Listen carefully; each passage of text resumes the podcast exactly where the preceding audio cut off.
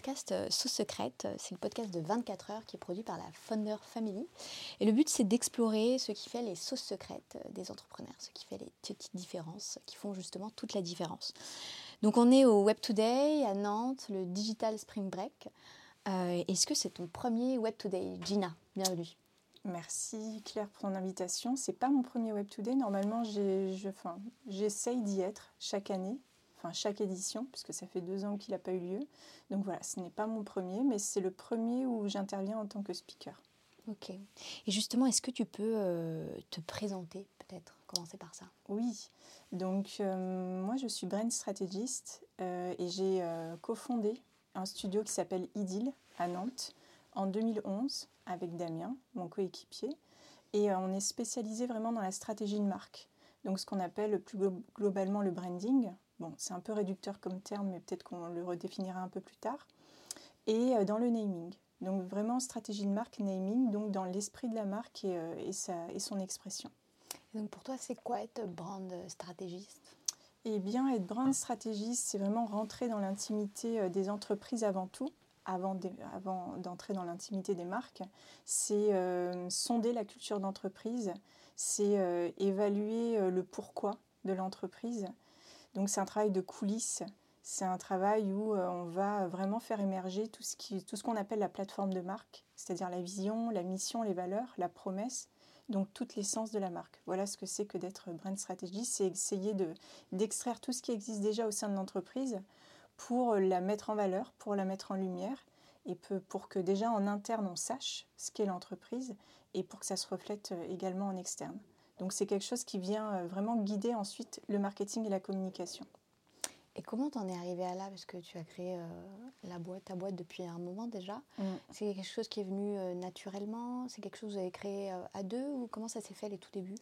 Les tout débuts, alors au tout début, il faut savoir qu'on est sorti d'école, Damien et moi, en même temps en 2009. et c'était un peu la crise. du coup, euh, voilà, on voulait euh, tous les deux euh, faire quelque chose qu'on aimait vraiment, mais on n'avait pas forcément des postes proposés pour ce qu'on souhaitait. Moi, je voulais être conceptrice rédactrice et il n'y avait pas, il avait pas de poste. Donc, on s'est dit tiens, pourquoi pas créer quelque chose à nous? Mais on n'a pas commencé par créer une agence. On a commencé par créer un média. Donc, on a créé un média sur Nantes, un média gratuit où on sillonnait l'île de Nantes et Nantes tout entière pour faire des portraits de gens qui aiment ce qu'ils font. Donc c'est comme ça qu'a démarré Idyll. Et au fur et à mesure, on a commencé à avoir des demandes dans notre domaine, donc plus marketing stratégique. Et c'est comme ça que le studio a évolué euh, vers, euh, vers tout ce qu'il fait aujourd'hui. Voilà, vraiment par opportunité, mais aussi finalement un retour à ce qu'on peut-être ce qu'on, ce qu'on voulait faire au départ. Pourquoi Idyll ah, Pourquoi Idyll à ce moment-là?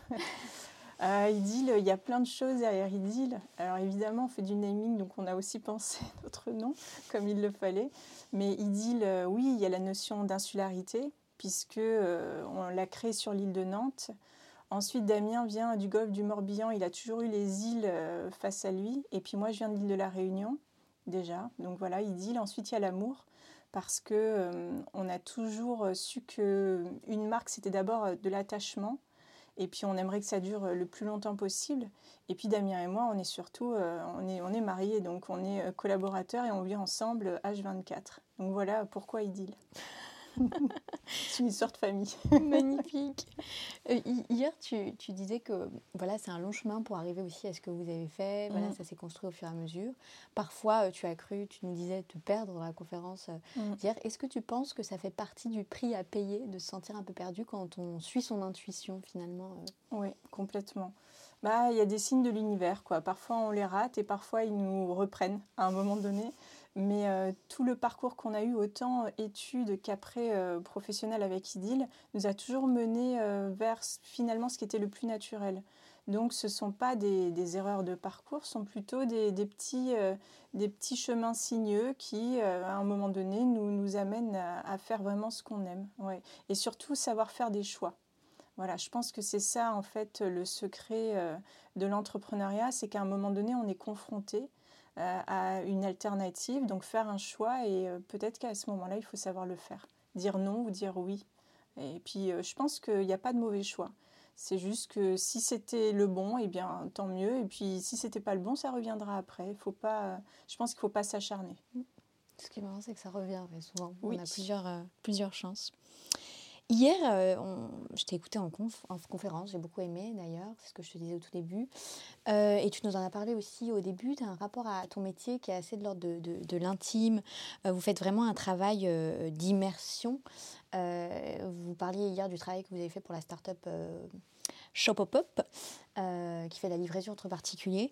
Est-ce que justement tu pourrais euh, décrire un peu ce travail en immersion? Tu as parlé aussi, tu as fait le rapprochement parfois avec la psychanalyse euh, de mm. l'entreprise. Est-ce que tu peux nous en dire un peu plus là-dessus? Oui. En fait, ceux qui nous approchent sont souvent des dirigeants d'entreprise et euh, le moins souvent, euh, finalement, l'équipe marketing et communication. Alors là, chez Shopopop, c'était l'équipe marketing et communication.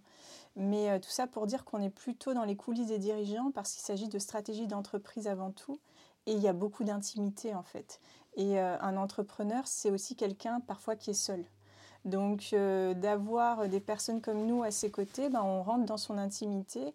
Et nous, notre métier nous oblige à nous immerger dans chaque, dans chaque entreprise comme on est là pour extraire l'évidence, pour voir toutes les dissonances et tout ce qui concorde, on est obligé de passer du temps avec les gens et justement pas que les cellules communication et marketing, avec toute l'entreprise. Donc ça prend du temps. Donc c'est vraiment la base de notre métier, c'est de s'immerger, de comprendre, de se documenter sur le secteur euh, pour lequel on travaille donc euh, oui, voilà. Ça prend combien de temps environ une mission comme ça euh Ça prend pas un mois, ça prend des semaines. Ça dépend de la taille de l'entreprise, de son ambition, mais aussi euh, de son engagement, de son temps qu'elle a consacré. Il y a des entreprises qui vont nous dire bon, c'est vrai qu'à certaines périodes, on n'aura pas beaucoup de temps, parce que c'est un échange. On travaille peu en chambre, sauf pour trouver des concepts, pour se documenter. On travaille beaucoup en interaction. Et du coup, ça peut durer entre 3-4 mois à un an, voire plus. Ça dépend vraiment de l'implication de l'entreprise et puis de l'ampleur du projet.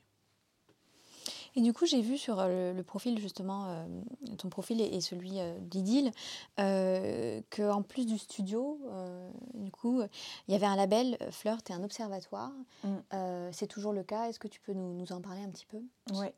Alors comme on est euh, justement dans, la valorisation aussi de notre territoire à Nantes, on a créé euh, presque au début d'Idylle le, label Flirt qui portait un autre nom, mais qui s'appelle Flirt aujourd'hui, qui fait la promotion des, illustrateurs de la région.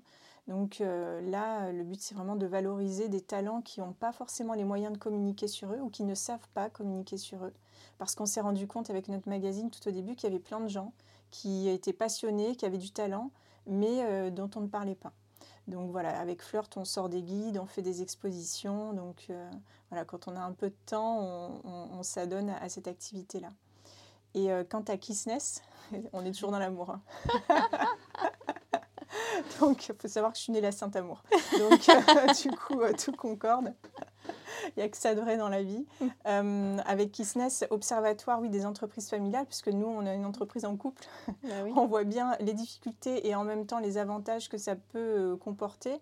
Donc, on aime bien observer les entreprises familiales à différentes échelles. Un jour, peut-être qu'on sortira quelque chose, une publication, on ne sait pas, mais on observe.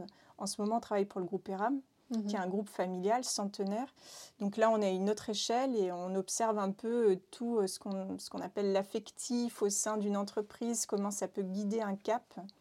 Donc, euh, donc voilà ce que c'est Kissness. Et c'est ce qui vous surprend dans l'observation de ces entreprises, c'est c'est justement cet affectif, comment, comment elles travaillent, est-ce qu'elles travaillent différemment Qu'est-ce que vous avez pu observer Elles travaillent différemment parce que prendre des décisions en famille sans actionnaire extérieur, eh bien, euh, c'est plus direct, mais c'est aussi parfois plus problématique parce que quand il faut faire des choix, il faut que tout le monde soit d'accord et ça peut avoir beaucoup de répercussions sur le personnel.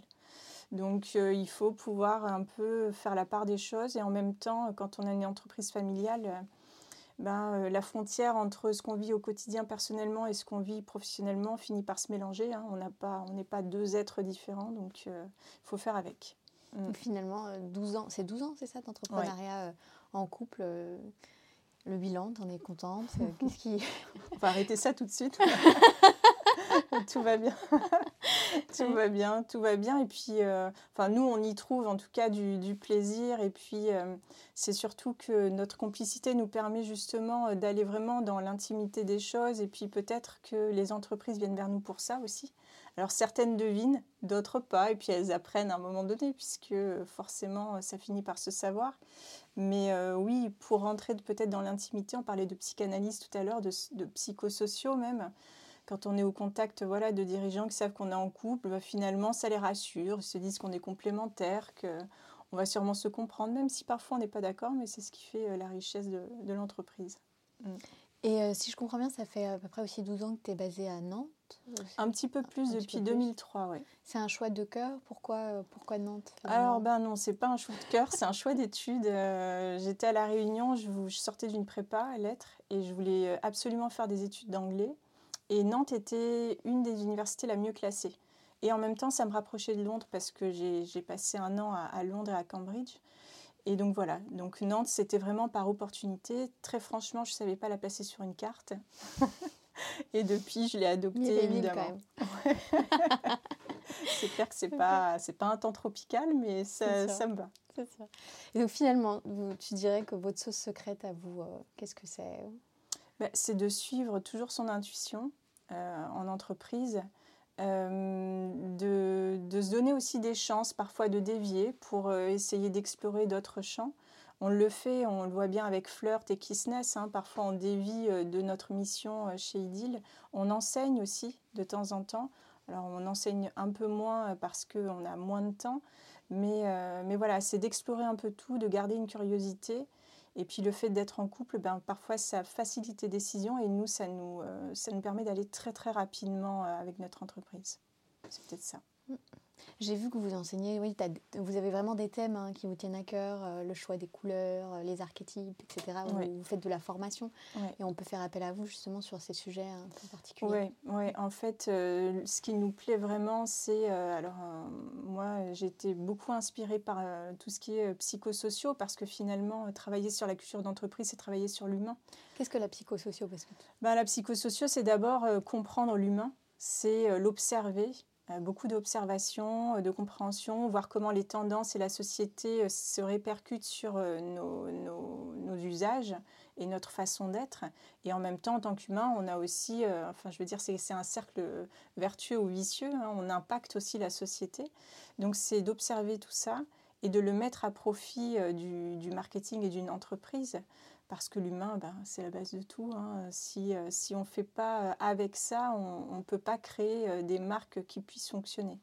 Donc, donc du coup, voilà, c'est notre base, la, la psychosociaux.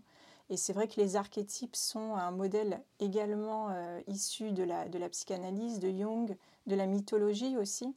Donc on sert beaucoup de choses très universelles et compréhensibles par tous pour pouvoir monter, monter une stratégie de marque vraiment quelque chose de très humanisé, de voilà, d'ancré dans la réalité. Ok, comment on fait alors pour travailler avec vous? Sur quoi on vous retrouve? On peut vous suivre?